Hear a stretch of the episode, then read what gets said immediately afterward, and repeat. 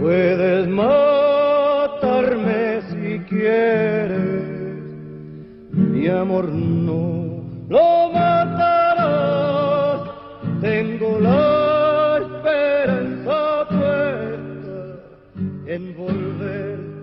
60 años de carrera en los que produjo más de 50 discos. Escritor prolífico, narrador y cronista de su tiempo. Un verdadero trovador de las gestas contemporáneas. Heredero del canto de denuncia, de la voz de combate de Violeta Parra. Su hijo Ángel Parra fue, junto con su hermana Isabel, uno de los principales representantes de la nueva canción chilena. Este movimiento músico-social se desarrolló durante el gobierno del democrático cristiano Eduardo Frei Montalva y duró hasta el derrocamiento de Salvador Allende en 1973.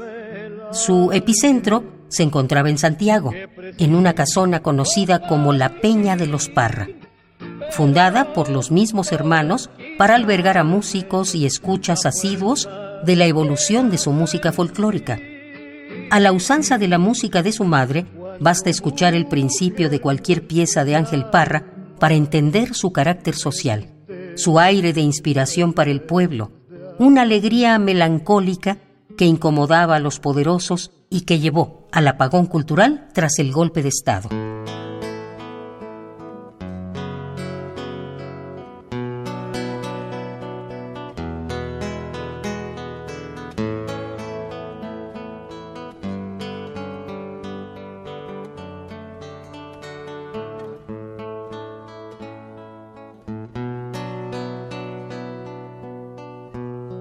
Un buen día decidiste caminar junto a tu pueblo. Cuando inició el régimen militar, los artistas chilenos con tendencias de izquierda fueron perseguidos, exiliados o asesinados. Al poseer un fuerte componente de canción de protesta, la nueva canción chilena fue virtualmente eliminada.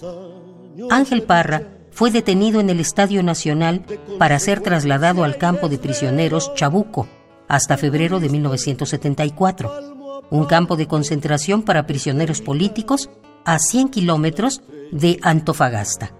Pero las canciones no permanecerían en silencio por mucho tiempo. En ese lugar, Parra creó un comité encargado de organizar actividades culturales. Fue así que realizó una memorable presentación para sus compañeros que fue grabada y posteriormente editada en un álbum llamado Chabuco. Al ser liberado y exiliado, residió en México y Francia, donde continuó denunciando la dictadura militar chilena y sus violaciones a los derechos humanos. La fois qu'on me la chance, la patrie, la fois je tenterai ma chance, j'y resterai même si je dois mourir. La prochaine fois, si le destin m'appelle, la prochaine fois, je serai le premier. La prochaine fois, je ne viendrai pas en France. La prochaine fois, je resterai là-bas. La prochaine fois, je danserai la valse. La prochaine fois, ça sera avec toi. La prochaine fois. Consiguió volver a Chile en 1989 para realizar una gira y desde entonces regresó a su patria en varias ocasiones, pero su residencia oficial estaba instalada ya en Francia.